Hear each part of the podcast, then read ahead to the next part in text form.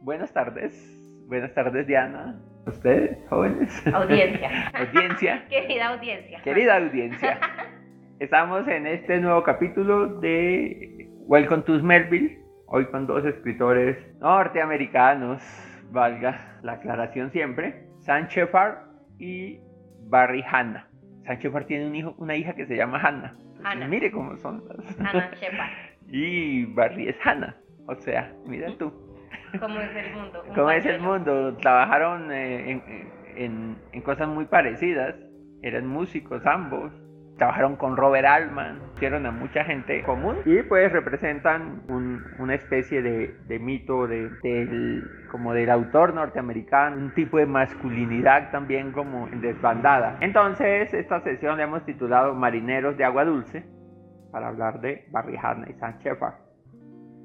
El alligator abunda en el Mississippi, cuchillo de agua que corta la nación en dos trozos, el espíritu que fluye entre los grandes lagos y el Golfo de México. Hay dos países que se encuentran, quizás tres, el norte, el sur y ese tercer espacio tardío, el oeste. Antes que el ferrocarril y mucho antes que las grandes autopistas y que las rutas comerciales, aéreas y que la diligencia, allí estaba el río por el río fluía todo. Pero el alligator estuvo antes que las mercancías, el algodón, los esclavos, las novelas. No hay imperio sin río, sin el relato del río, sus afluentes y sus gentes. El Mississippi está en el corazón del corazón de un país que es también un canto, un cuento. Y en el Mississippi, el alligator. El alligator que es río y es el río. Su espíritu anfibio habita en los valles aluviales, es la fiereza, el rigor, la paciencia. Sin esos atributos tampoco hay imperio, ni literatura. Hay entre las dos costas una raza de cocodrilos de la palabra, habitantes de las tierras bajas, de las anchurosas praderas, de los villorrios, devorados por la canícula y el maíz. Cocodrilos Follner y Tennessee Williams y Capote. Y hay cocodrilos posteriores, San Shepard y Barry Hanna, por ejemplo. Últimos saurios de dientes afilados, practicantes de una prosa esgrima, oficiantes de viejas tradiciones verbales, surgidas del lecho del gran río, mitos vivientes a pesar de la muerte retrechera. Sánchez Farr podía cabalgar un mustango, un cohete, una bala. Ninguna montaña se le resistía, ningún adjetivo, ninguna conquista. Nadie escatime los adjetivos. Fue lo que fue, el puto amo, un alligator. Era su estar ahí, la estatura, el gesto, un taciturno, la nocturnidad americana hecha música, poesía, un tipo de nocturnidad quizás también presente en pintores como Hopper, por ejemplo. Eh, nunca una soledad sin nombre abierta en par, nunca un hombre solo abarcó tanto paisaje, quizá porque también era un paisaje, un genio atrapado en una botella, una sucia botella de los destiladeros de Kentucky la omnipresente botella que hermana a todos los cocodrilos y a sus héroes, a Shepard con Poe y con Hemingway y con Fitzgerald y con Bukowski y con Barry Hanna y con Garber y con la mitad de los escritores norteamericanos alcohólicos recalcitrantes. Hanna quizás es el último Raxoda del salvaje sur y su salvaje carnaval, un macancán tan ebrio de palabras que a decir de un crítico podía escribir a punta de pistola la vida de un poste de teléfonos. En otra metáfora feliz, porque los escritores también son las metáforas que los nombran, Juan Ford, desaparecido hace poco, dijo que Hannah escribía como corcovea un cable de alto voltaje que se suelta en una tormenta. Era fresco, original y peligroso. Eso era, un maldito escribano que radiografió los estertores del macho americano, su virilidad empequeñecida, los sueños truchos de Cuchitlil. De hecho, Hanna se la pasó mucho con Burroughs y con muchos de estos de la generación Bigney y tenía pues eso, una fama de alcohólico que le precedía. Sánchez y Barry Hanna, dos viejos cocodrilos que remontan el bravo Mississippi, marineros de agua dulce. Bueno, no digo casi nada de estos dos autores No. en el perfil, quizá porque, porque a veces también uno se repite como con los datos biográficos y a veces hablar de los escritores es también hablar de una, certa- una sarta como en lugares comunes. Un tipo como Shepard uno lo que encuentra es eso, como la lista de los muchos oficios que desempeñó. Y en otros autores más bien a veces lo que uno encuentra es eso, como una especie de radiografía o de biografía como empequeñecida, como que Barrijana no, no acometió grandes proyectos, fue docente muchos años de escrituras creativas en muchas universidades, eh, maestro de una cantidad larga de, estudiantes, de escritores, que ahora lo son, y un escritor que vivió mucho tiempo en, en el sur de los Estados Unidos, en el Valle del Mississippi, y eso, que vivía como en un pueblo, y que escribió algunas ocho obras, un autor poco traducido, casi nada, eh, de casualidad, el libro más conocido de él, que es como Almas que lleva el diablo, bueno, en la traducción en español, hecho por Ciruela, ni siquiera Ciruela, ni siquiera tradujeron el libro completo. Mientras la versión norteamericana tenía como 500 páginas y no sé, como 30 cuentos, la versión de Ciruela es, es una versión casi reducida a una tercera parte. Eh, un poco en, la idea como de que este autor no, no, lo conocía a nadie en español, que poco iba a vender, entonces como termina presentando solo como unos cuantos cuentos de Barrijana. Y sin embargo, cuando uno lo lee, tiene la impresión de que de veras este tipo escribía mucho. Y eso, como que cincelaba cada frase a martillazo puro. Entonces, como eso, como unos, tiene unos comienzos Barrijana que es como wow, tremendo, sí, también es un trabajo minucioso con la palabra. Un tipo que decía como escribir era básicamente escribir un inicio, un nudo, un desenlace y hacerlo entretenido. Entonces como que siempre, siempre es un autor muy entretenido en sus frases, o sea, como que uno puede coger un cuento de Barrijando por cualquier lado y tiene una capacidad de eso para, para escribir frases muy contundentes, un poco como en la línea de Joy Williams, de quien hablamos acá, como en esa capacidad de crear imágenes y crear frases muy poderosas que hacen que uno se le olvide como finalmente de qué es que va el cuento. Y bueno, también sus cuentos tienen como unos desenlaces no espectaculares, pero es que yo creo que lo espectacular en Hannah es como todo el relato. Y eso, a veces los cuentos eh, no pareciera que no, no están abordando como grandes situaciones, pero es como las, son las palabras que elige, la manera como construye como como que tienes que repetir, eh, lees un párrafo y hay que volver a repetir, volver a, desmenuzar poco a poco, como, como no descuidarse, porque eso, como que dice unas cosas con, de tal manera que si te, te entretienes un poco, como que no logras captar como la esencia. Entonces a veces yo me sentía leyendo un poco como, como poesía, que exige, incluso una cosa era como el mismo lenguaje me sacaba del cuento, entonces tenía que leerlo como en voz alta y sentía que era un, un autor para leer en voz alta, porque de pronto las imágenes eran como tan poderosas que uno se quedaba como pensando en la imagen y, como que se abstraía del mismo relato. Eso, eso me pasó con Parrijano, un tremendo descubrimiento. Ya verás que sí. Gracias a Welcome to Melville. Con el patrocinio de Welcome to Melville. Háblanos de Sánchez para y su vida. Bueno, pues Sánchez para Samuel Roger Shepard III. Aparece en Wikipedia. pues nada, eh, nace en noviembre y eh, nace en Illinois y muere en Kentucky en el 2017 a los 73 años. Pero lo primero que quisiera es mostrar, él hace en, en, ese libro, en esa antología de cuentos que, bueno, no es una antología de cuentos, es una antología como de varios textos que él hace, de relatos, poemas y monólogos, como que la primera eh, el primer texto que presenta es un texto que me llamó mucho la atención y es el mes del halcón, muy a propósito hacia, hacia el mes de su cumpleaños.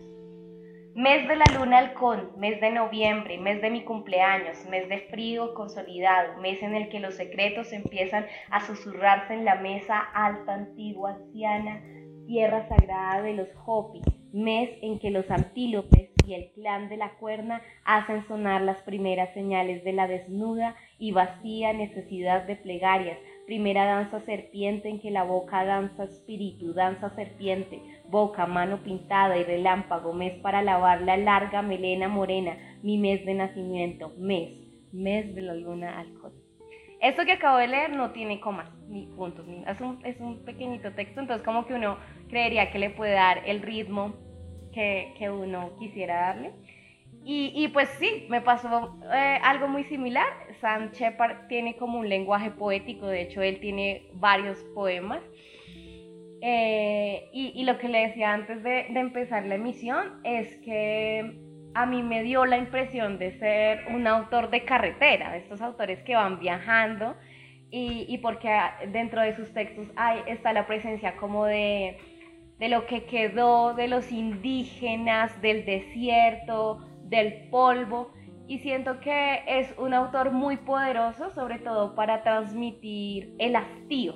O sea, uno a veces lee los textos de, de Sam Shepard y uno cuando está, por ejemplo, narrando esos paisajes del, del desierto, que, que, tienen como el polvo metido en la boca, en los ojos, que están sucios, que están cansados, que los caballos sudaron, como que uno siente ese hastío.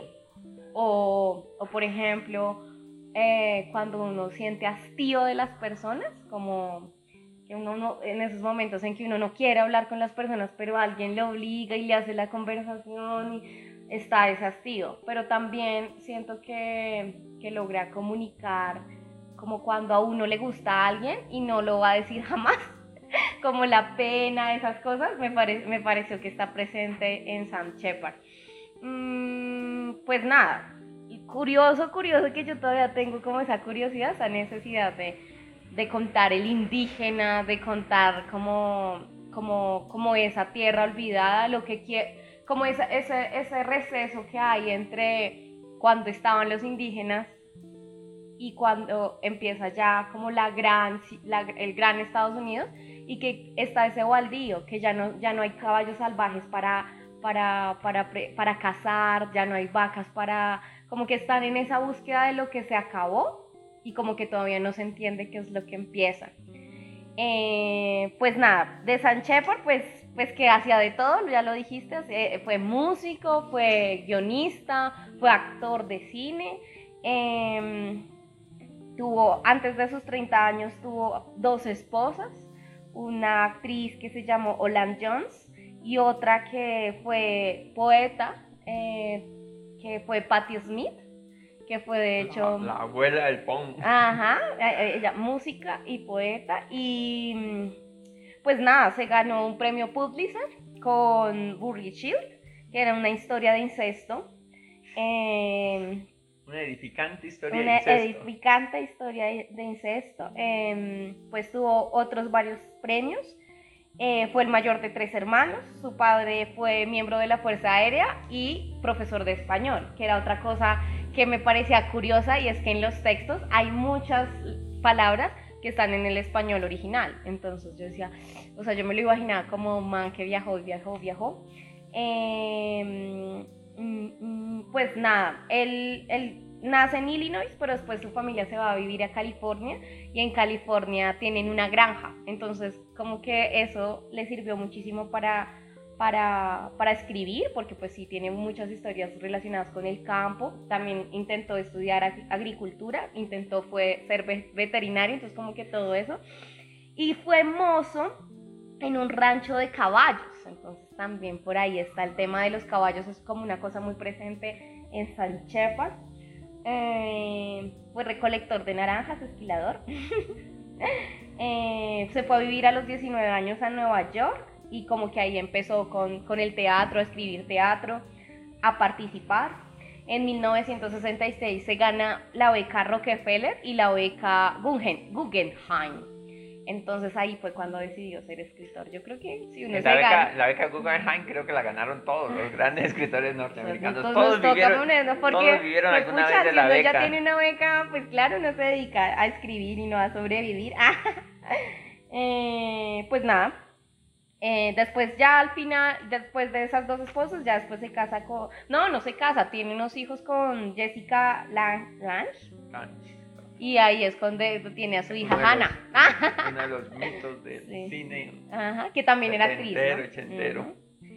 Y pues nada, frente, eso, eso es San Shepard, es, son muchas cosas. Si uno, si uno se pone, uno puede encontrar entradas de, de San Shepard como escritor, pero encuentra entradas como, como actor, encuentra entradas como con su gran trayectoria en el cosa teatro. Es que eso, por ejemplo, él está relacionado con Paris, Texas, que es una adaptación de Crónicas de Motel, en parte. Y es como eso, una, una película muy, muy reconocida de, de Wim Wenders, como uno de los grandes hitos de Wim Wenders. Y él actúa en la adaptación que hacen de una obra de Tom Wolfe, que es este, Todo lo que hay que tener, o también la han traducido de otra manera, que es un, un relato de no ficción de Tom Wolfe sobre la carrera, digamos eso, el, el, viaje espacial, sobre cómo se construyó todo el programa espacial y sobre los, eh, los astronautas que al principio eran aviadores y este, que, que, empieza muy bacano y es como las esposas de estos astronautas que vivían en ciertos lugares sabían que en algún momento les iban a avisar que sus este, esposos habían muerto. Y él, él representa eso como un, a un aviador que viene como el oeste, y por esa actuación, que es como de las primeras, a principios de los 80, lo, lo, lo nominan al Oscar.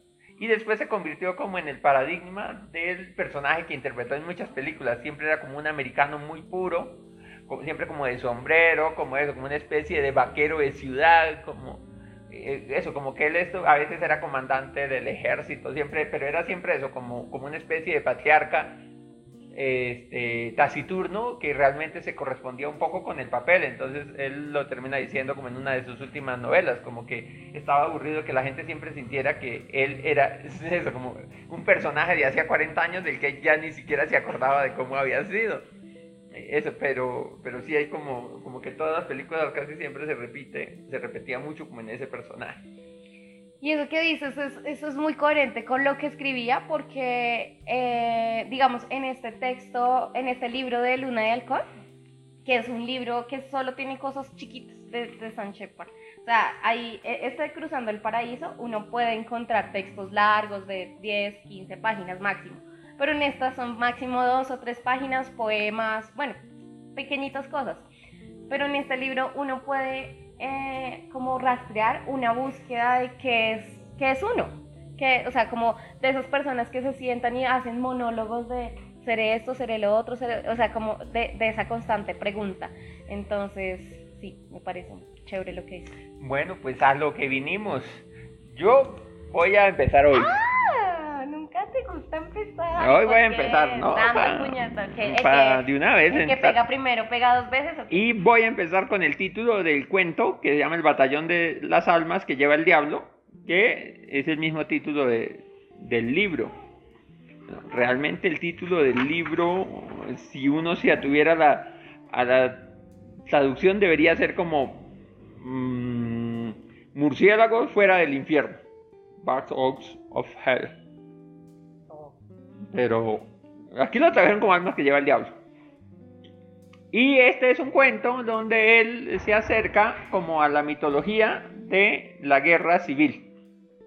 Como que si hay una, si hay una experiencia así que atraviesa, como, así como el río Mississippi atraviesa Estados Unidos, si hay una experiencia como una especie de trauma nacional que, y que funda, es como el acto de sangre originario que funda el país, es la guerra civil porque eso es una guerra que cuesta más o menos un millón de muertos a mediados del siglo XIX, 1862 al 65, y es, es también como la destrucción de todo el sur. No es solo que el sur pierde la guerra, es que se destruye un modo de vida basado en el esclavismo, es que se destruyen como una cantidad de tradiciones muy en la onda de lo que el viento se llevó, y ha sido como un tema un poco tabú como que muy poco se acerca la literatura norteamericana a ello. Quizás Stephen Crane con eh, esta novela, ahora se me fue el nombre, eh, la, roja insignia del valor, o tal vez los cuentos de Ambrose Bierce de, de, soldados y civiles, han sido quizás como los acercamientos más honestos a ese tema, pero es como una herida sangrante de la que... Ah, bueno, y obviamente lo que el viento se llevó. Pero entonces lo interesante es ver cómo Barrijana acá construye un relato absolutamente surreal de unos soldados ahí, como en un mundo fantástico, muy rulfiano, donde los muertos siguen vivos, y que es creo otra cosa que le acerca a, a, Shepard. Como su gusto por Rulfo, de hecho, cruzando el paraíso, eh, abre con un epígrafe de Rulfo. Eso, y el, pero ese mundo como de la frontera, de lo chicano, de lo sureño, de Texas. Este. Entonces, eh, eso, uno podía leer este cuento en cualquier lado, pero voy a empezar con el comienzo. Nosotros, una andajosa línea intrépida, avanzamos ante sus ojos. Girones de la bandera ondean hacia atrás en el palo que sostiene Billy y luego Ira. Bueno, ese nosotros son soldados de, digamos, confederados. Como os podéis imaginar, ni a nosotros ni a los que nos seguirán nos va nada bien. El diablo nos ha corrido a tiros y ahora simplemente somos las almas. Nuestra causa hace aguas y lo que queda de ella es como el reborde chamuscado de un agujero en un documento del general hubiera apoyado el puro unas cuantas veces. Gracias, despiadadamente, gran perfeccionador. Pero todavía estamos ahí, avanzamos terreno a pulgadas y lo perdemos a yardas. Pero por la noche recuperamos pulgadas. Uf, sas, plof. Yo me codeo con cinco a los que les han volado los índices de la mano derecha. Se ríen, pura bagatel, murmuran estos cajuns. Por decirlo suavemente, hay algo en nosotros que no es del agrado de sus cañones. Ya os habréis dado cuenta de que la mitad de nuestras armas tampoco sirven para nada. Estes, según miro a mi alrededor, se las apaña sin trasero. Se lo rebanaron cobardemente una triste noche. A Morton le falta el pelo, demasiado cerca del cañón antes de que decidiera retirarse. Yo me he convertido en el escriba, no voluntariamente, sino porque la única extremidad que me queda es el brazo con el que escribo.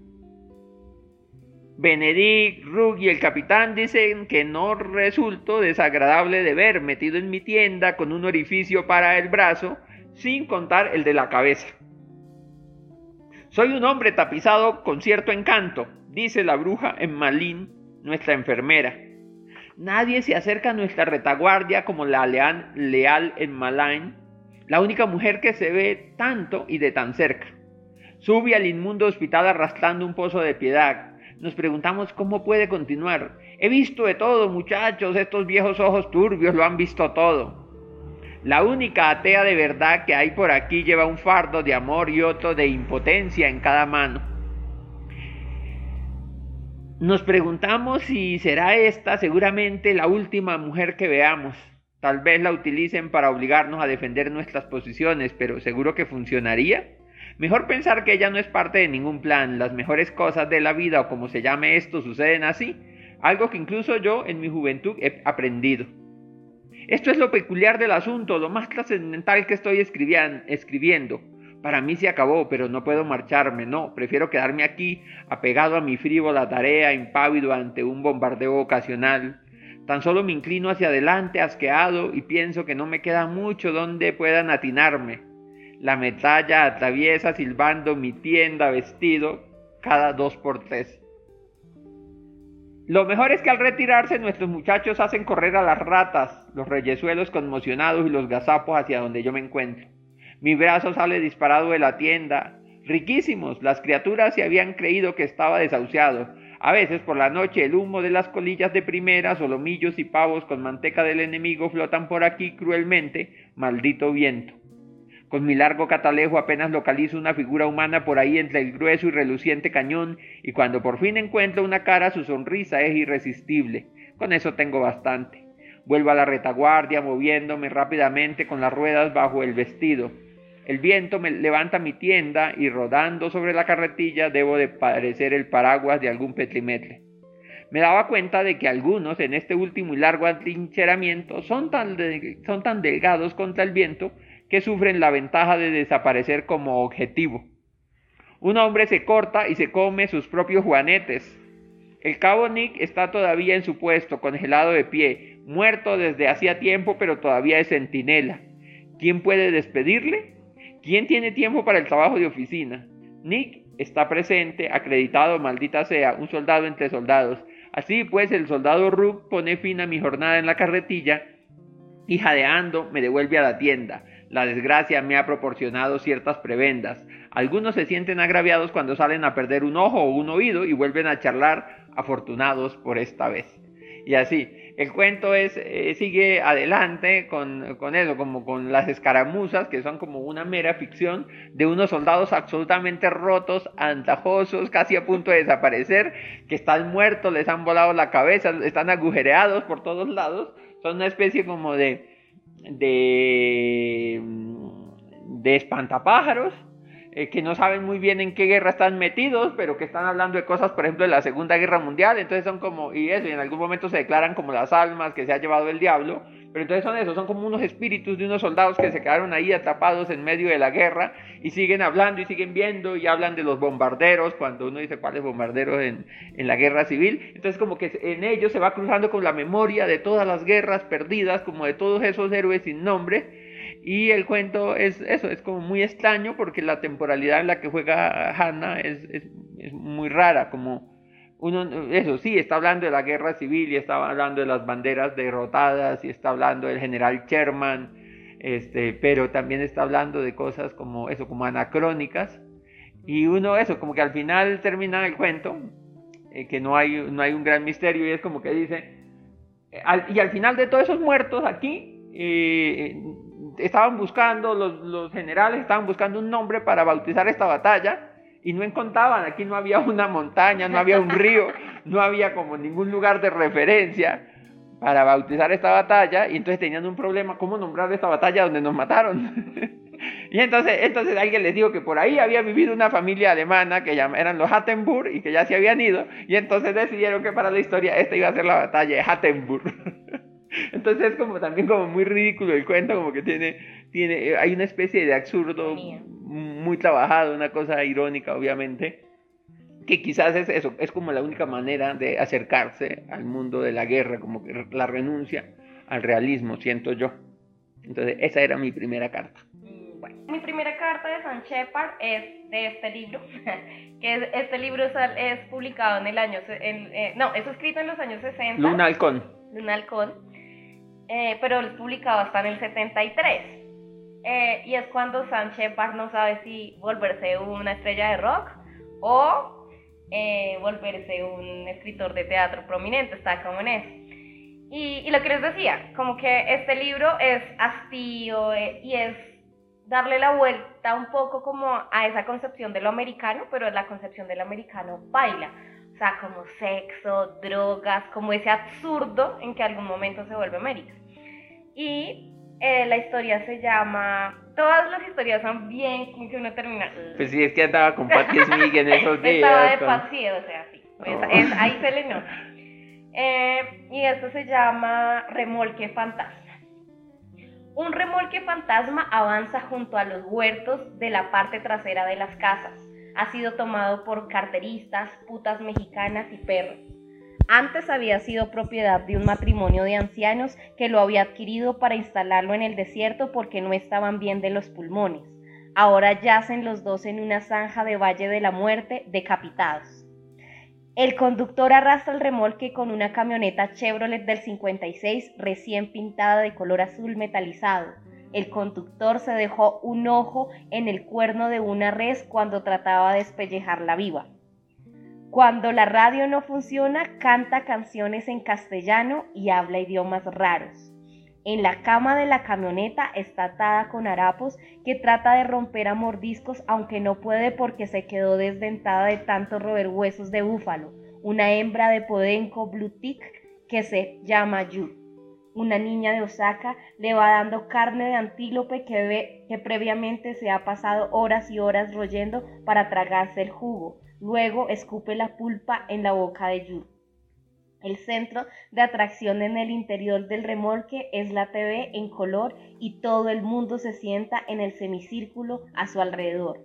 Como no la desconectan nunca, ni de día ni de noche, el sonido se ha estropeado y el color está distorsionado y sale un tono verde luminoso. Solo le funcionan dos canales y los dos dan siempre noticias, pero no parece que eso le importe a nadie.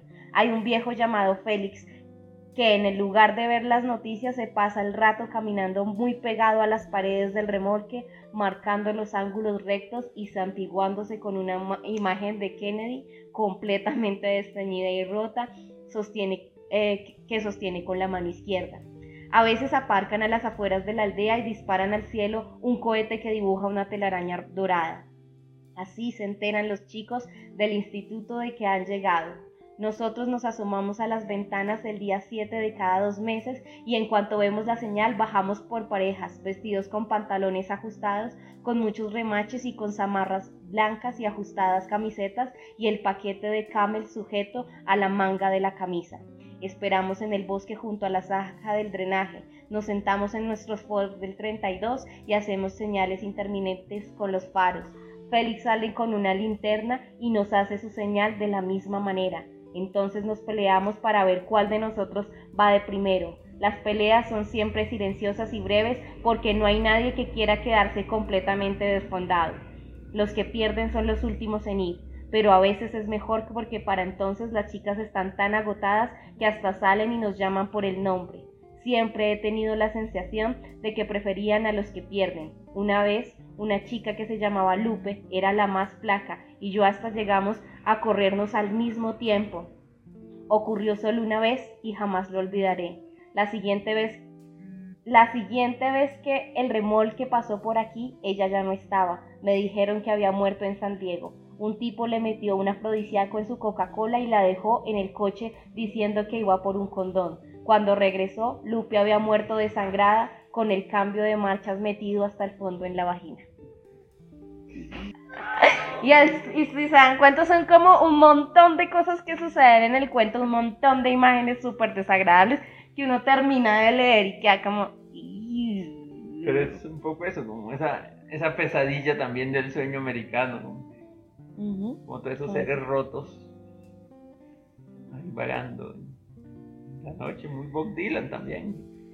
Ah, sí, porque este muchacho fue muy amigo. Sí, parcero ahí de... del bote. Bueno, pues esa es mi carta. Muy bien. Eso, este, pero también recuerda mucho a Lucía Berlin, que es eso, como ese mundo también del medio oeste, las caravanas, como las clases populares, esa gente que trabaja como en la cosecha, y como, como eso, como tratando de sobrevivir. Y yo les tengo un cuento que es de, lo mejor que yo leí esta vez de este autor y es de los cuentos más locos que he leído en mucho tiempo y es tremendamente creativo. Y, es, y el título es De dos cosas que oscuramente se atacaban. y ya sentado uno dice el título. Entonces, esta es una historia de dos viejos. Hay muchos viejos en, el cuento, en los cuentos de Barrijana porque es como eso, como una gente que, a la que ya se le pasó su cuarto de hora y una gente que ya fue derrotada por la vida. De hecho, tiene, tiene otro cuento por ahí que me gustó mucho y, lo, quería presentar, pero no. Entonces, este de dos cosas que oscuramente se atacaban, es un cuento con un viejo de 90 y pico y otro de 70 y pico. Entonces, este viejo de 70 ha sido un escritor homosexual, escandaloso, censurado, es una especie como de Burroughs. Hay quienes dicen que se inspira en Burroughs, otros dicen que no, que quizás la inspiración es Capot. Pero es un tipo al que ha odiado todo el mundo y toda la cosa, y él odia a todo el mundo. Es como una especie de, eso, de un tipo que tuvo éxito, pero es absolutamente nihilista y siente que no tiene amigos ni nada. Y hay otro viejo eh, al, que al que le tiene un oscuro resentimiento. Es una cosa así fuerte porque este otro viejo que tiene más de 90 años, y lo ve ahí todo, o, o, achón así, el viejo fuerte todavía, resistente pero entonces, este, la cosa es que él quiere saber como, bueno, ¿qué hizo este viejo para mantenerse así como tan firme? Y van ocurriendo ahí como, pero eso, pero él tiene dudas como, este viejo ha estado casado con dos mujeres, pero él tiene dudas porque él anda como con, un, con, con otro señor que es mucho más joven y él dice, ¿será que este otro es gay? ¿Será que este es un viejo homosexual, un viejo lesbiano, qué sé yo? y es esta historia con estos dos viejos.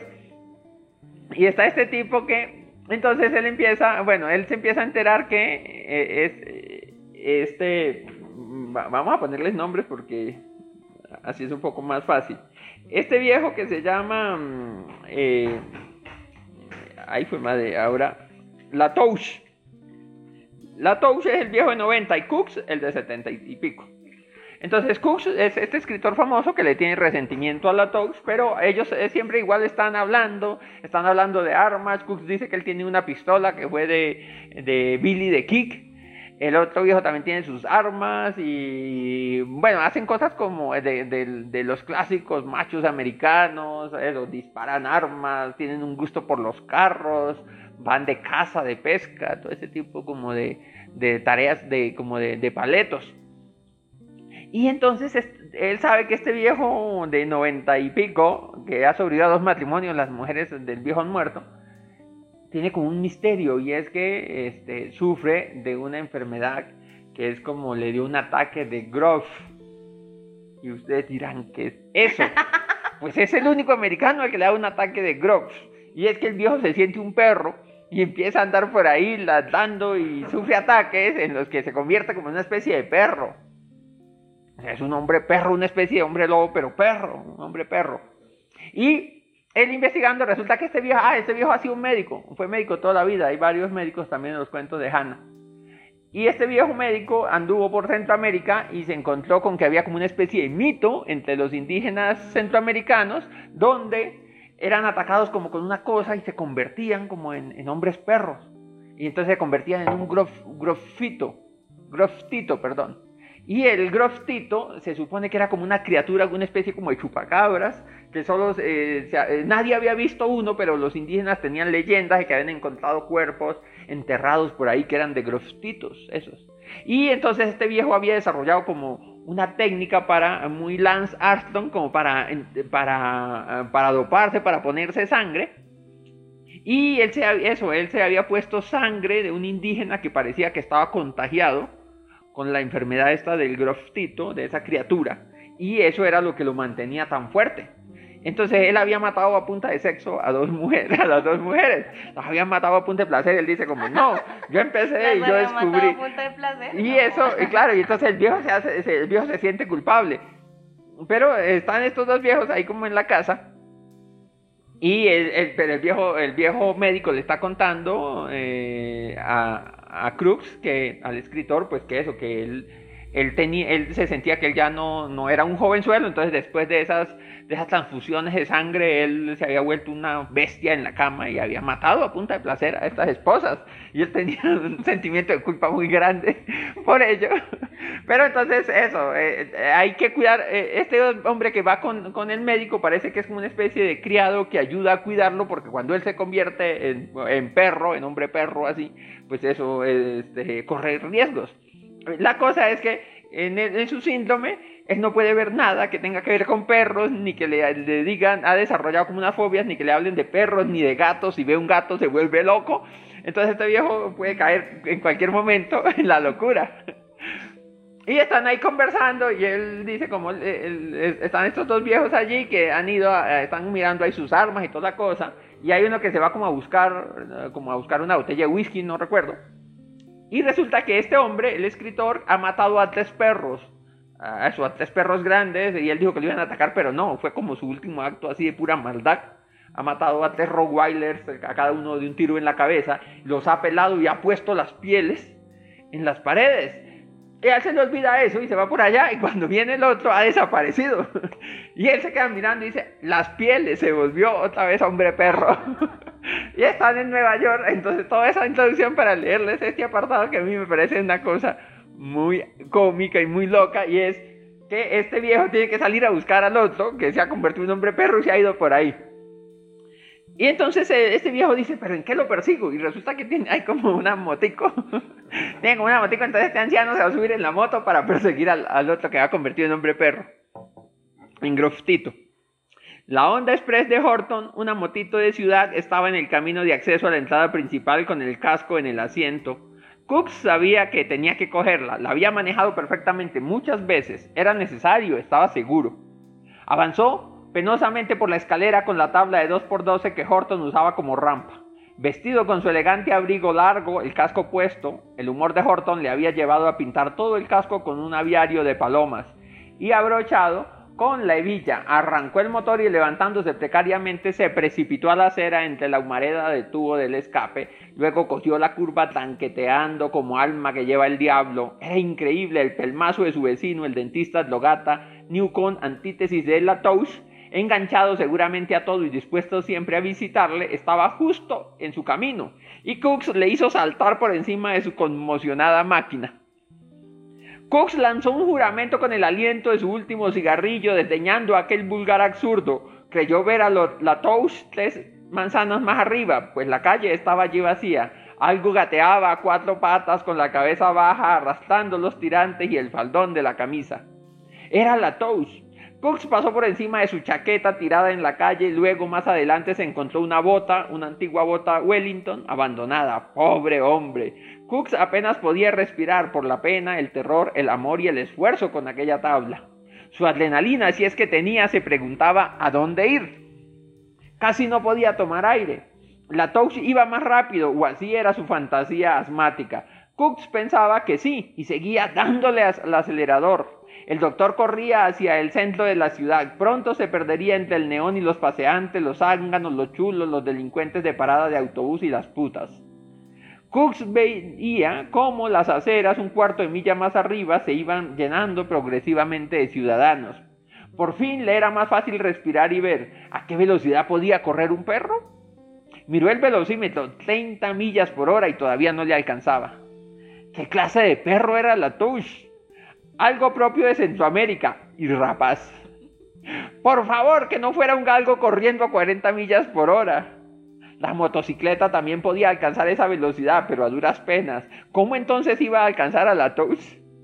Sin darse cuenta se cruzó con Riley Barnes. Este es el, este es el, como el, el, el ayudante, de auxiliar de, de, la Touch que acababa de salir del gimnasio y que venía hacia él en el Hodgson, que es como un carrito en el que ellos andan. Barnes retrocedió y cambió rápidamente de sentido. La frágil cabeza de Cooks dentro del casco de pájaros era inconfundible. Cuando le alcanzó, Cooks tenía los ojos entreabiertos como un anciano explorador de caballería con gafas. La se había perdido entre la multitud. Había desaparecido. Ahora solo quedaba calcular su velocidad e, e, intentar mantenerse a su paso. Si la TUC se desviaba sería inútil, la motocicleta vaciló al acelerar, el tráfico se lo llevaría pronto por delante. Cook sentía auténtico odio por la humanidad, especialmente por los neoyorquinos, demasiado cobardes para quedarse en sus habitaciones, tienen que salir con sus autos, formar parte del mogollón, fisgoneándose unos a otros como perros perros, jaurías lisqueando, lamiéndose los huevos, juntándose en un celo silencioso, en labia, sin reflexión interna. Deberían matar al alcalde y a la policía por no dispararles. Y luego, esta iluminación callejera. Estaba absolutamente furioso. ¿Dónde demonios va usted, señor Cooks? Riley Barnes estaba junto a él en el cruce gritándole desde el coche. Pare, por favor. Cooks paró. Le dio un ataque de grog, se lo juro. Bars, un descuido espantoso en mi casa, vio ciertas imágenes en la pared de otra habitación, va por ahí unas manzanas más arriba, increíblemente veloz. Suba rápido al coche, no puede andar por ahí afuera. Barnes lloraba ya. El coche no nos sirve, si él gira usted no podrá hacer nada. Con la onda es mejor, déjeme ir a mí. Yo también voy, él es cosa mía. Idiota, pues suba si puede.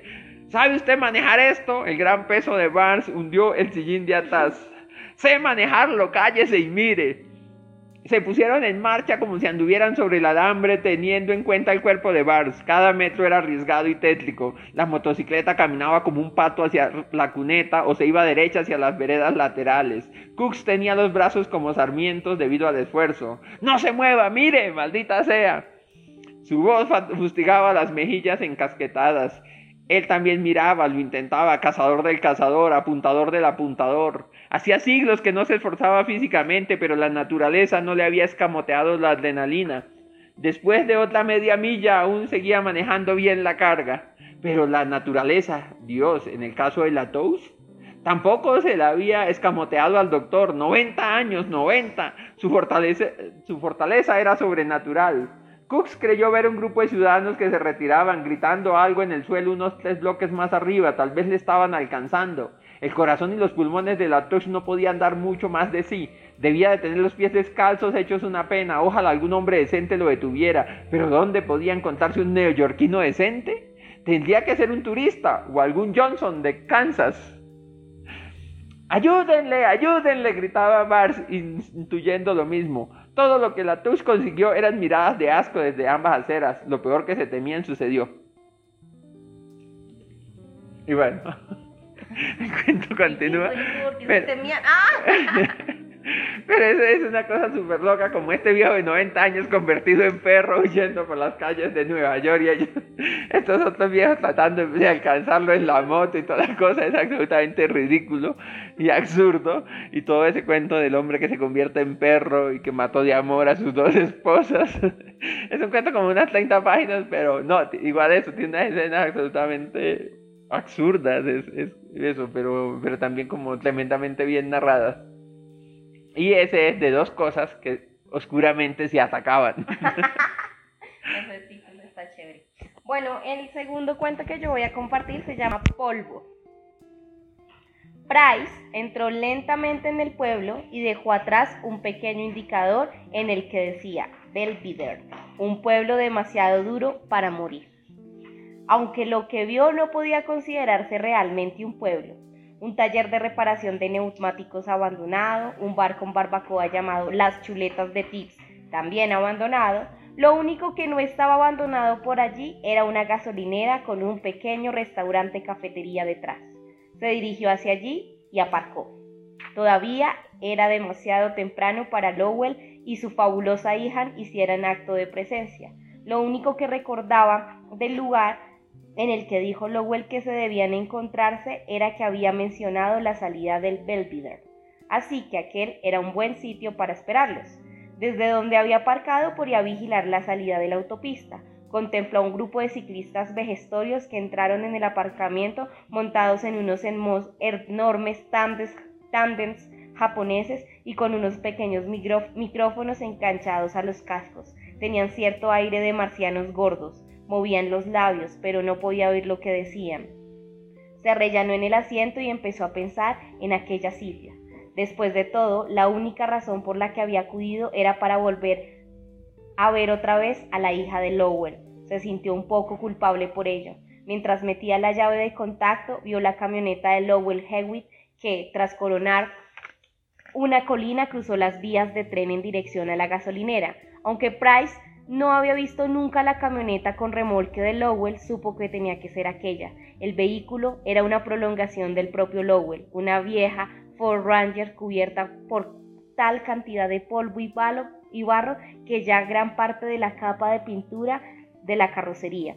No llevaba dos neumáticos del mismo modelo, incluyendo los del remolque, que eran de un color como de piel magullada, con diversas manchas de óxido en forma de hígado en parte frontal y guardabarros. Mientras Lowell giraba para meterse en la gasolinera, los tres caballos ensillados que ocupaban el remolque que pateaban frenéticamente para mantener el equilibrio y cuando pisó el freno se desplazaron hacia adelante hasta casi caer sobre las rodillas. ¿Ya has desayunado? le preguntó Lowell a gritos sacando la cabeza por la ventanilla a través del polvo que había levantado. Sí, señor, respondió Price mientras sacaba la llave del contacto. El rostro de Madilia estaba oculto detrás del ala del sombrero de su padre, pero Price consiguió verla mientras se empujaba en el hombro de la portezuela de su lado, que al parecer estaba atascada tratando de salir. El corazón le dio un vuelco. Entonces, Price es como un chico que se hizo amigo de Lowell y su hija, pero pues él está como súper enamorado de la hija. La hija es como una india, como que es una, es una, es, hija de Lowell, pero Lowell tenía descendencia eh, indígena y, la chica, pues su mamá había sido, eh, era indígena y el man está así como súper flechado a la chica, pero súper flechado, es que no puede ni mirarla porque mirarla le da como y el tuntún y todo eso. Y ellos van a ir a este pueblo desolado en búsqueda como de unas vacas salvajes y van con esos tres caballos. Entonces la idea es que ellos van hasta un punto en el carro, después montan esos caballos y se van a buscar lo que pues las vacas salvajes. Pero pues este chico está tan enamorado y tiene tanta pena, entonces eh, hace un montón de cosas súper torpes. Entonces la primera es como que le dicen, bueno, eh, métase aquí en la camioneta para que nos vayamos y al, primer lugar del camping. Entonces él les dice, no, no, no, no, no, yo los persigo por detrás. Y él, ¿de verdad? Sí, pero todo el polvo le va a caer a su carro y no lo va a dejar manejar y todo. Y él, sí, no importa, yo voy detrás. O sea, pero pues igual usted cabe acá, pues acá no estamos tan grandes. Y él, no, o sea, con el, o sea, con solo derecho de pensar de que se va a ir como al lado de Midilia. Además que Midilia es una mujer súper atemorizante porque es una india que es capaz de domar cualquier caballo salvaje. O sea, como que era la más, la más, decía como el con papá. razón, con razón. El, el- el papá decía que no había animal que no fuera capaz de, ser domado por Midilia. Entonces el man está súper atemorizado y como la, pri- la primera escena es que bueno, él, él se va detrás del carro y pues obvio le botan todo el polvo y él no puede ver y entonces él se pone a pensar, ay, ¿qué hago? ¿Qué hago? Entonces empieza a hacer un montón de piruetas, pero se da cuenta que si sigue haciendo esas piruetas, pues se puede estrellar y eso sería peor la pena, no sé qué. Bueno, el tema es que terminan llegando al lugar donde hacen el primer campamento y le dicen, bueno, ¿cuál caballo va a coger usted? Y entonces el papá y, y, y la hija se burlan, pues porque ellos pues pueden manejar cualquier caballo salvaje y pues este muchacho no sabe si monta. Y él, no, pues cualquiera. Entonces le dicen, no, mentiras, nosotros le traemos un macho que igual el esfuerzo que usted va a hacer es el caballo súper dócil, súper tranquilo. Entonces no se preocupe. Y, y entonces, pues nada, dejan como el remolque en un lugar y se van con los caballos. Esta nena eh, tiene un caballo que recién han cogido y entonces hace como las piruetas y ven como, como lo doma, como con las espuelas.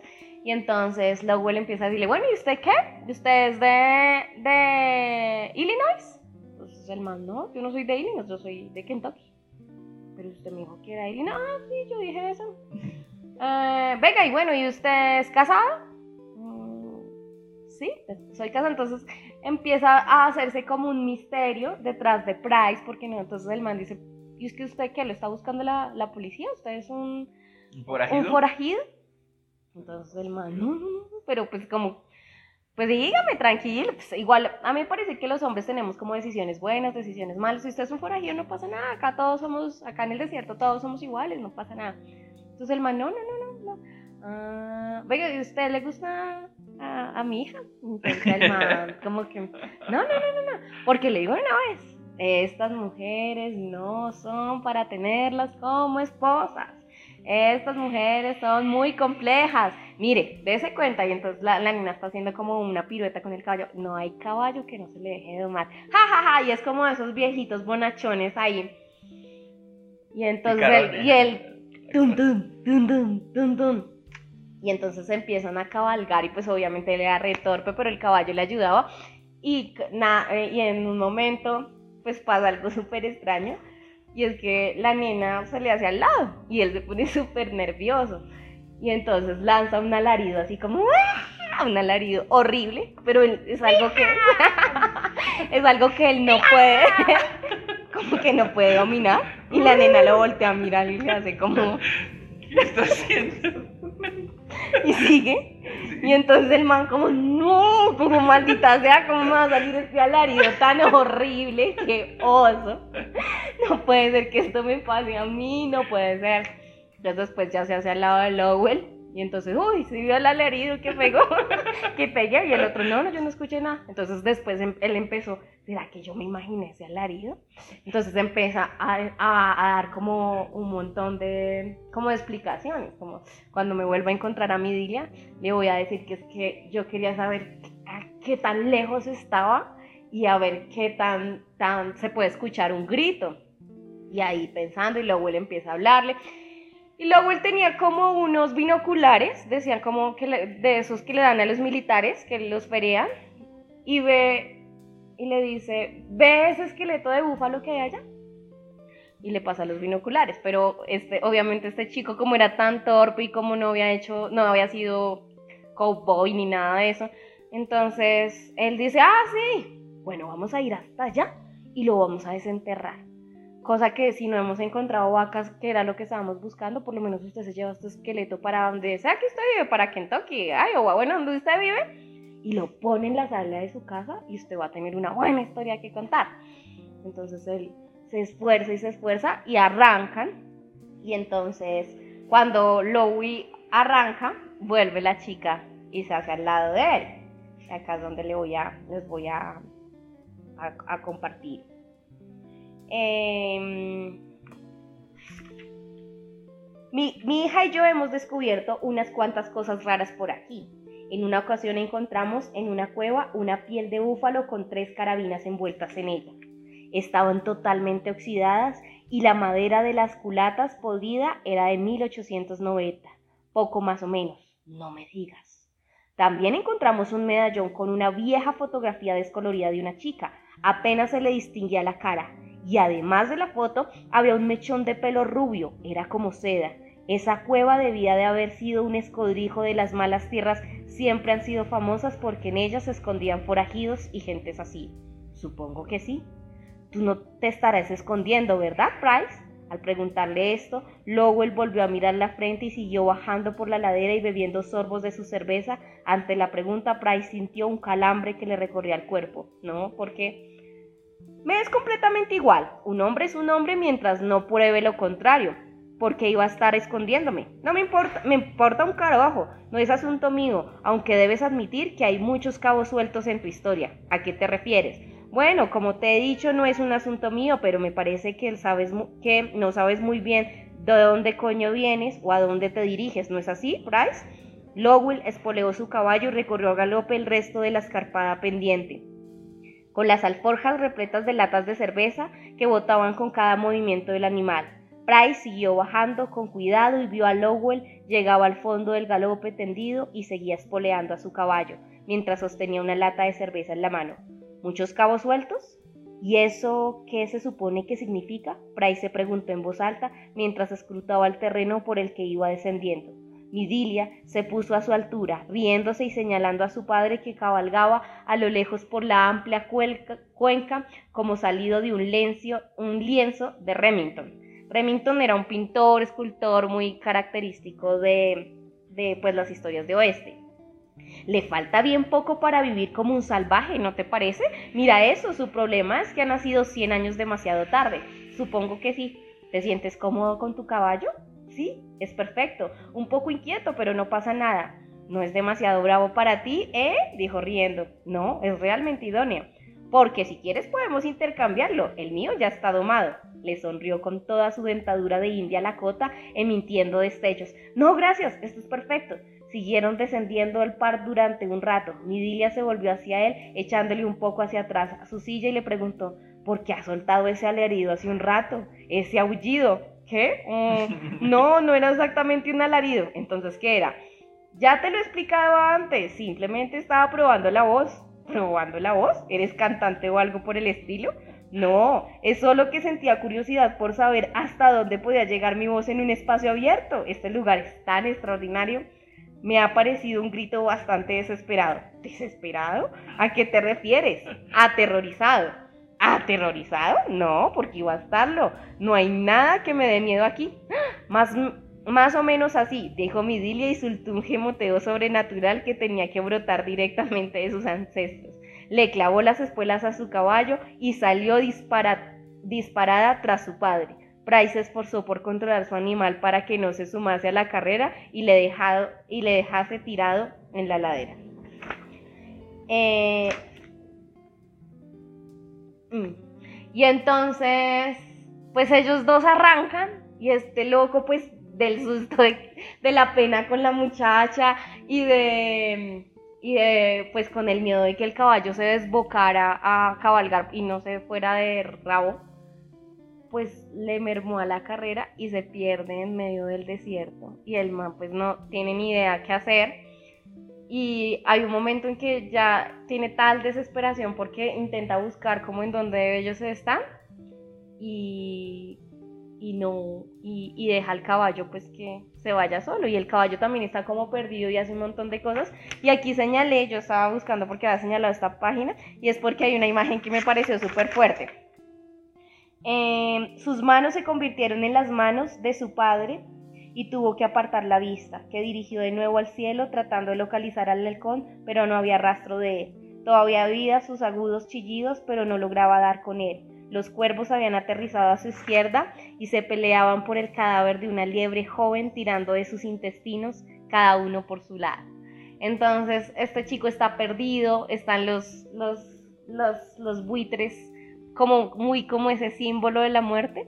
Y bueno, y ahí continúa el cuento. ¿Será que encuentra este Price a su amada Mili, a su amada Midilia y a su posible suegro Lewis? No sé. Lowen. Lean el libro. Estaba pensando que me recordaba, ¿sabes? A qué escritor mucho como a Cormac McCarthy. Mm, a Vitrave.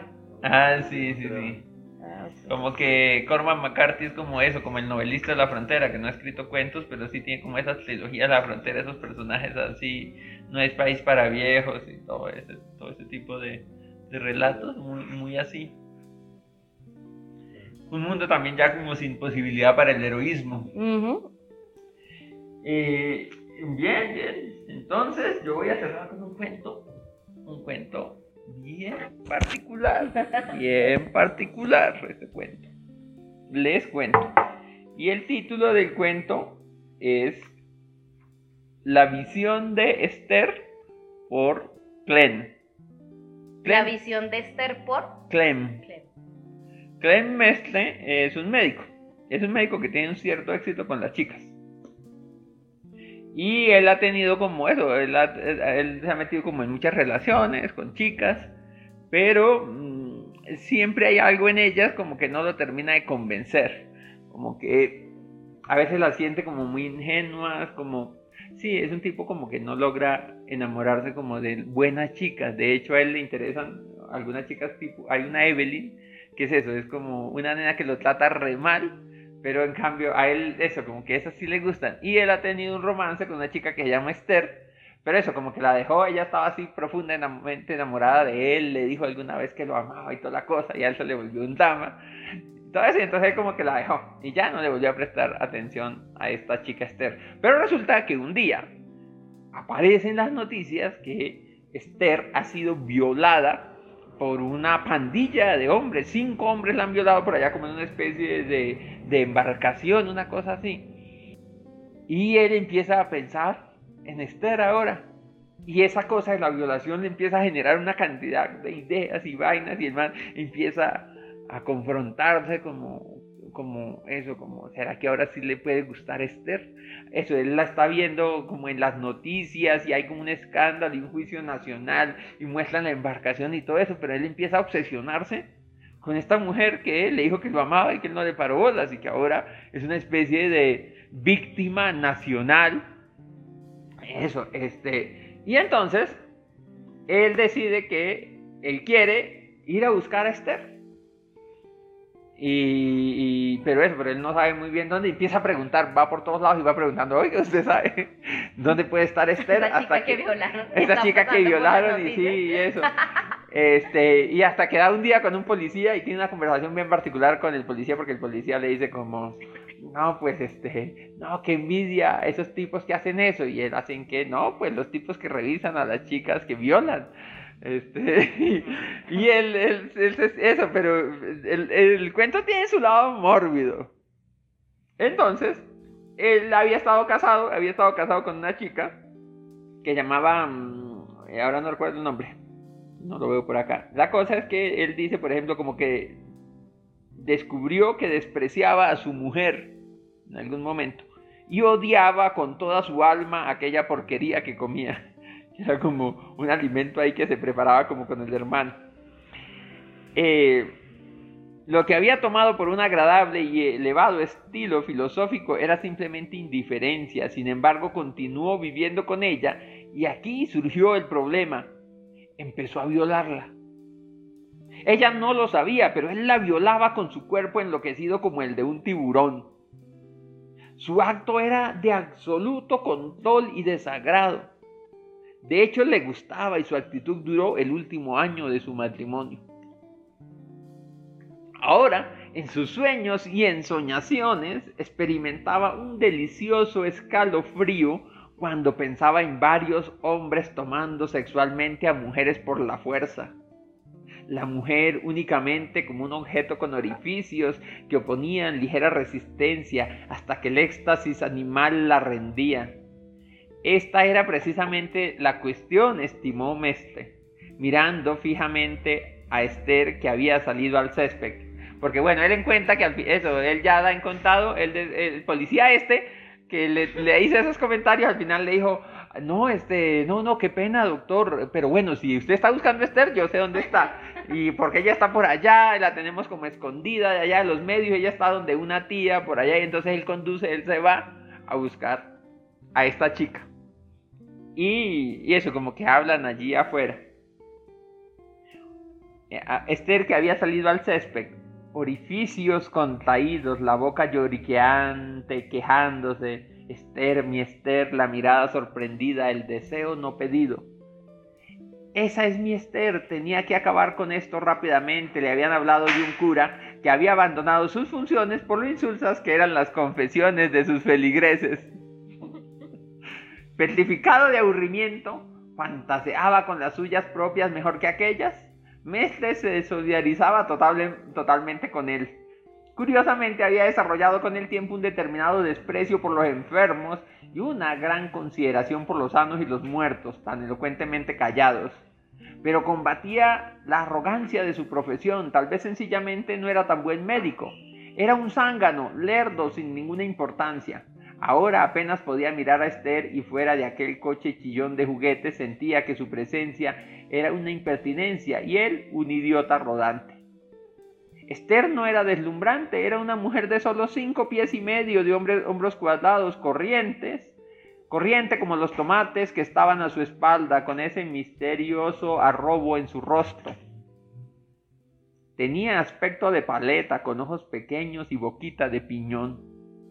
¿Sería todo esto verdad? se preguntaban todos los aldeanos de la nación. Luego ella sonrió como si hubiera encontrado a Venus con el telescopio. Él estaba casi a su lado cuando ella pronunció cansinamente su nombre. ¿Clenmestre? Lo necesito, necesito desesperadamente que algo irrumpa en mi vida, pensó Mestre. Tiene que ser ella, puedo amarla, puedo rodearla de atenciones. ¿No veía en sus ojos amor y atención? Subió y la estrechó en un gran abrazo. La cosa es que él también, él, después de la violación, eso, él le obsesiona a ella como objeto de deseo, pero también siente de otro lado como la necesidad de cuidarla, como que ahora, ahora sí esa chica merece atención.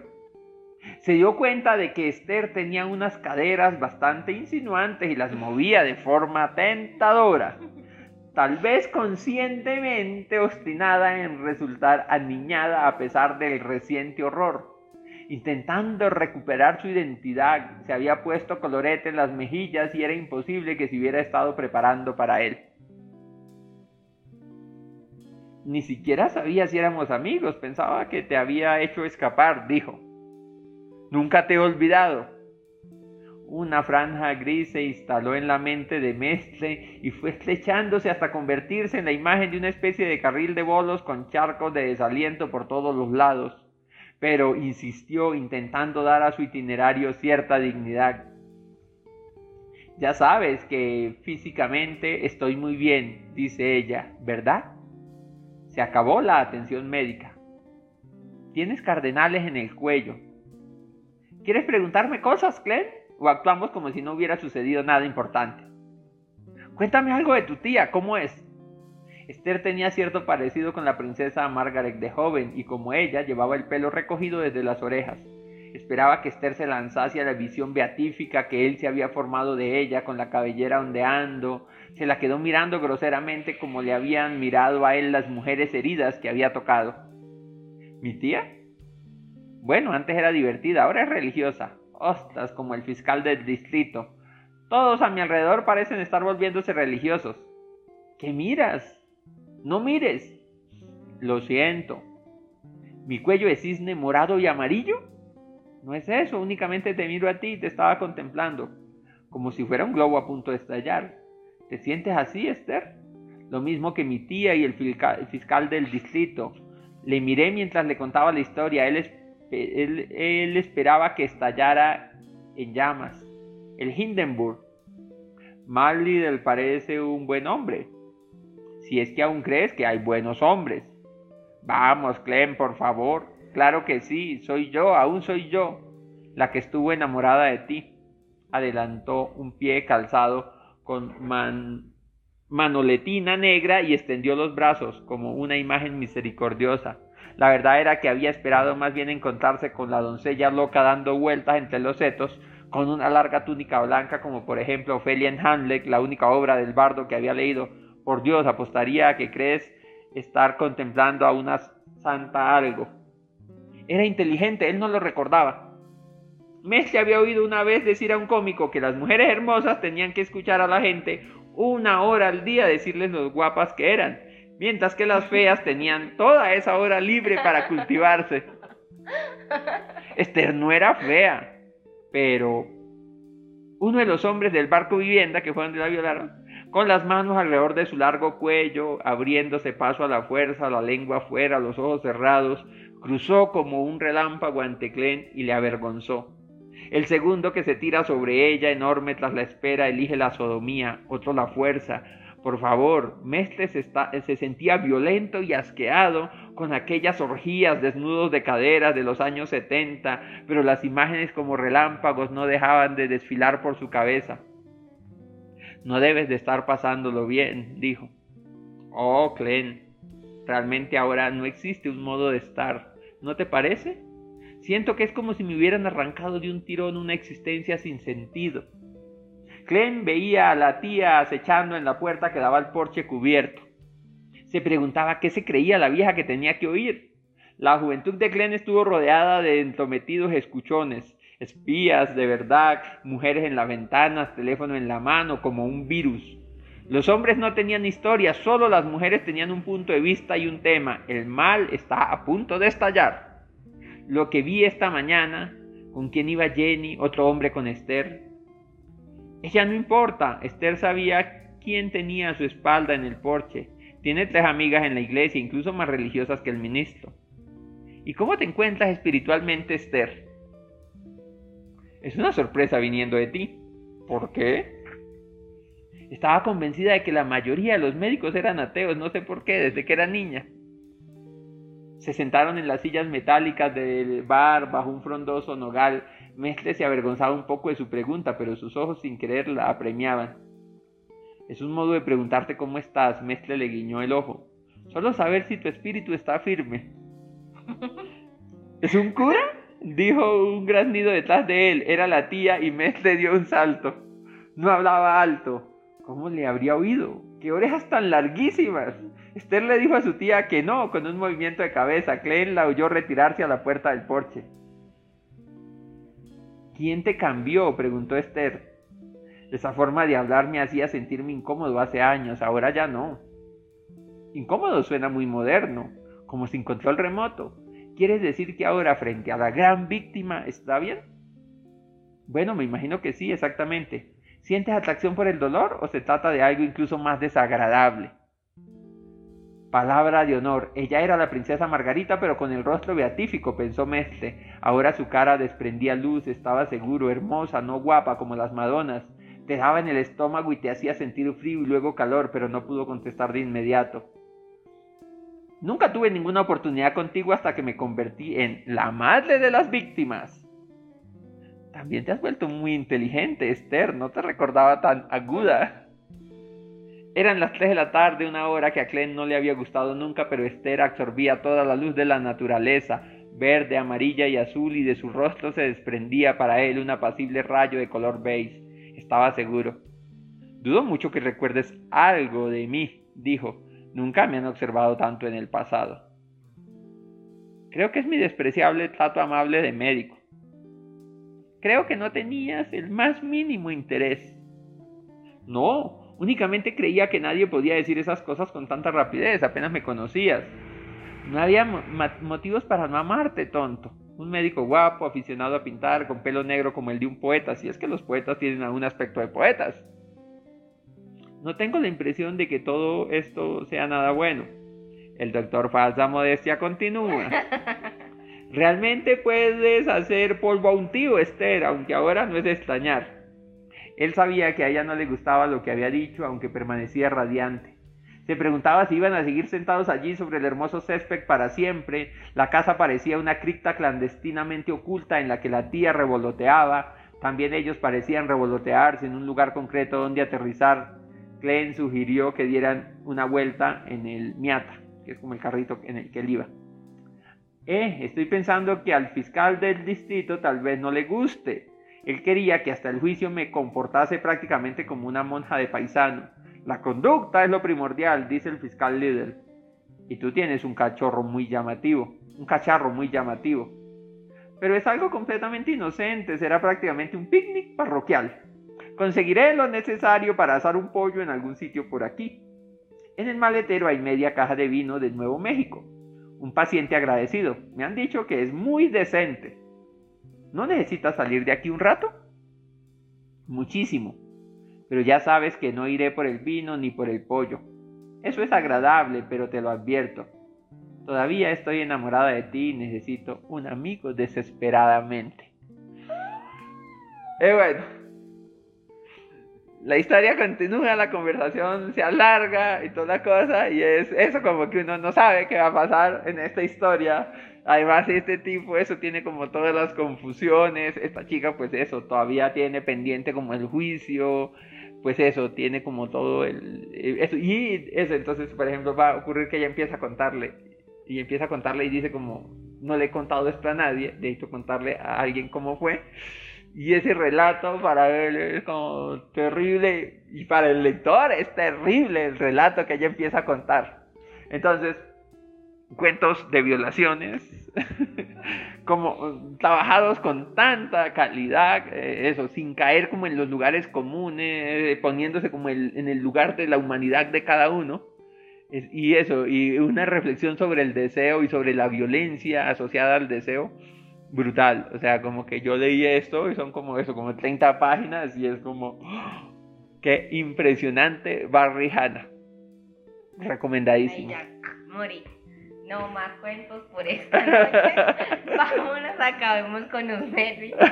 Ay, no, está muy chévere ese cuento. Bueno, no sé si el mío esté tan chévere, el, cuento con el que voy a cerrar esté tan chévere como el tuyo. El de Barry Hanna, el de Barry Hanna. De yo alguna pues vez. el que tú presentaste. Este cuento que les voy a presentar se llama El empaquetador. El cuento inicia con un man que tiene obsesión por los cigarrillos y por una marca de cigarrillos en especial. Está en, el, en la barra de un bar tomándose sus cigarrillos, calcula que 30 segundos dura un cigarrillo y así prende el otro.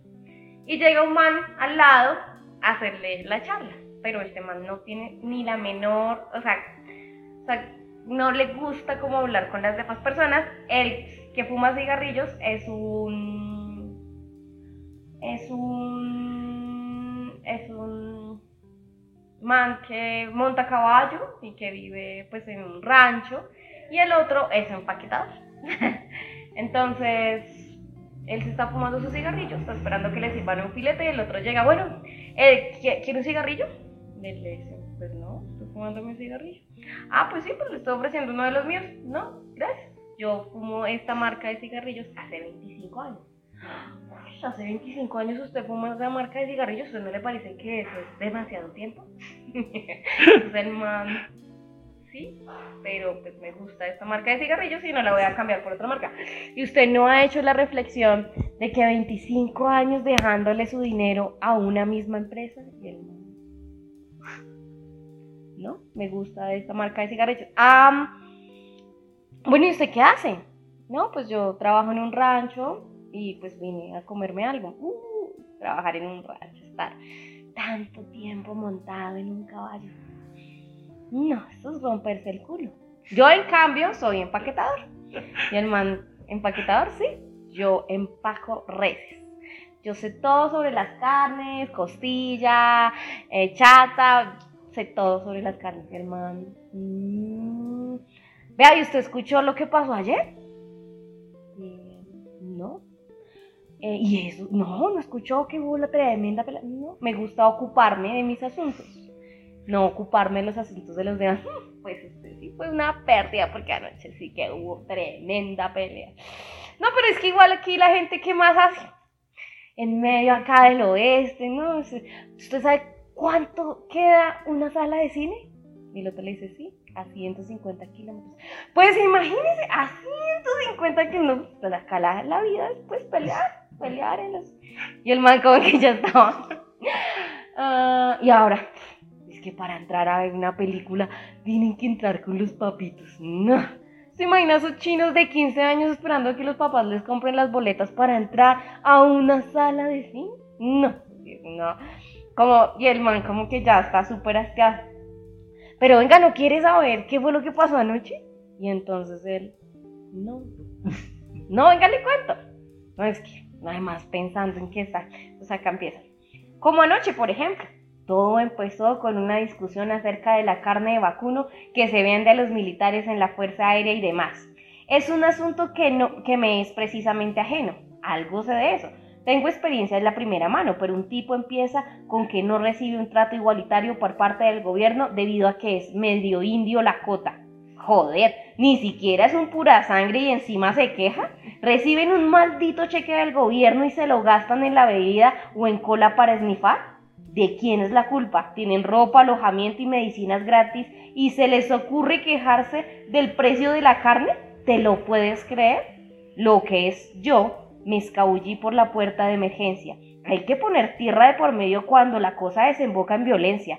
No sé cómo te lo tomas tú, pero yo detesto el dolor. El sufrimiento es otra historia. Nací para sufrir. Todos hemos nacido para eso. Es nuestro sino. Pero el dolor a lo bestia no es que me chifle precisamente. ¿Y a ti, eres el tío al que le va el dolor? ¿Qué? preguntó Rey. ¿Eres de esos que buscan el dolor? Tal vez. Sí, siendo vaquero y todo eso. Quizá te guste toda esa mierda, pero escúchame bien. A mí, desde luego no. Me gusta un baño caliente rebosante de espuma, las mujeres desnudas, una botella de vino, dormirme viendo la tele, eso es todo. Ni siquiera soy un forofo del sexo. Me refiero a que está bien, el sexo está bien, no me interpretes mal, pero no voy por ahí muerto de ganas como algunos, no me dedico a perseguirlo, me lo puedo montar a mi aire, ¿sabes qué me refiero? Me contento con mirar, puedo contemplar el fabuloso potencial de un cuerpo de una mujer sin tener que poseerlo. En cierta forma resulta más excitante la mera visión de ese cuerpo, las deliciosas tetas y todo lo demás. Soy un entusiasta de eso, no me interpretes mal, simplemente no lo necesito con tanta desesperación como algunas personas. Rey se bebió un trago del resto del whisky, bajó el taburete y se dirigió al lavado de, de caballeros. El tipo de traje ni siquiera levantó la vista. El resplandor verdoso de su ordenador se reflejaba en sus ojos. Las paredes del lavabo eran de un tono pálido como de sopa de guisantes y las molduras de madera y el yeso estaban lleno de grafitis grabados con navajas, insultos indios, un chiste sobre los despinchadores de mazorcas de maíz de Nebraska, varias propuestas de mamada con el correspondiente número de teléfono. El hijo de alguien era un maricón y su padre también. En realidad, Rey no tenía una necesidad imperiosa de orinar, pero le pareció que si seguía escuchando las confusas divagaciones del empaquetador, un minuto más iba a estallarle la cabeza. De hecho, tenía la sensación de que la cabeza podía desprenderse de su cuello y salir disparada. Durante días, lo único que había oído eran mugidos de ternero, relinchos y pedos de caballo y el aleteo de los halcones que volaban muy alto por encima de su cabeza. Bajo la vista, y contempló el espeso chorro amarillento de su meada que salpicaba al chocar contra la rejilla del semidero. Entre los agujeros había quedado atrapada una colilla empapada. Olía a desinfectante inodoro. La puerta se abrió bruscamente y entró el empaquetador utilizando su maletín a modo de ariete. ¿Hay sitio para dos? Soltó una carcajada, abrió la puerta del retrete y entró, dejó que se cerrase a sus espaldas con un violento golpe. Ray no dijo nada, no se volvió. Bajó la vista y por el hueco que abría entre la puerta del retrete y el suelo vio como los zapatos del tipo daban media vuelta. Ray pensó que solo faltaría que se pusiese a cagar y en efecto enseguida vio que los pantalones del tipo bajaban hasta sus tobillos al tiempo en que el retrete resonó un leve gruñido, como si el esfuerzo de agacharse resultase ligeramente doloroso. Tengo el vientre desconcertado desde hace tres semanas, dijo el individuo mientras se sentaba en el retrete. Supongo que es por el alcohol, Solo bebo cuando viajo, lo cual hago a mayor parte del tiempo. En casa lo tengo prohibido. Mi esposa instauró una norma de, un, un buen día y desde entonces he cumplido, aunque de hecho no puedo decir que me moleste, me permite desintoxicarme de vez en cuando. Creo que el cuerpo lo necesita, de lo contrario empieza a pudrirse. Uno acaba oliendo como si fuese un viejo, eso es lo que acojona, lo odio. Empiezas a sentir que estás sobreviviendo a un pasado de perdición, un destino sobre el que no tienes ya ningún control. Las mujeres son muy hábiles para eso, ¿no crees? Logran que no nos desviemos del camino correcto. Y también están los hijos, también ayudan, también son muy útiles para eso. La responsabilidad no hace daño Hecho de falta eso cuando estoy lejos de casa, la responsabilidad. Pero claro, uno tiene que desplazarse a donde están las reses, así es la vida. No puedes quedarte sentado en un despacho, en un despacho a soñar mirando por la ventana, tienes que ir a donde se cuece el asunto. Rey no respondió, no se entretuvo lavándose las manos, se limitó a subirse la cremallera de la bragueta y dejó al tipo allí sentado. El filete le estaba esperando en la barra. Mientras se sentaba en el taburete, cogía el cuchillo, oyó un disparo que, rebotó, que rebotaba en la pared verde guisante del lavado. No fue un disparo estruendoso, sino una detonación sorda, como de un petardo. Ni siquiera hizo el ruido suficiente para que el camarero se enterase. ¡Ichalán! pues, no estaba tan bueno como el de Barrijano, pero hay, algo, sea, hay algo hizo el Sánchez. No, sí, sí, sí. Eso, pues, nada, recomendar, recomendar la lectura de estos dos tremendos autores que, eso, como lo decíamos, creo que cuestionan mucho eso, también como esos mitos de la, la masculinidad americana, construido como desde el cine, desde un tipo de literatura como de los tiburones blancos, eh, es dos alligators que navegan ahí como tranquilamente por el río. Eso es. La siguiente sesión, entonces, los esperamos con Alan Gurganus. Gurganus. Gurganus y Tobias Wolf. En esto que es Welcome to Usmanville.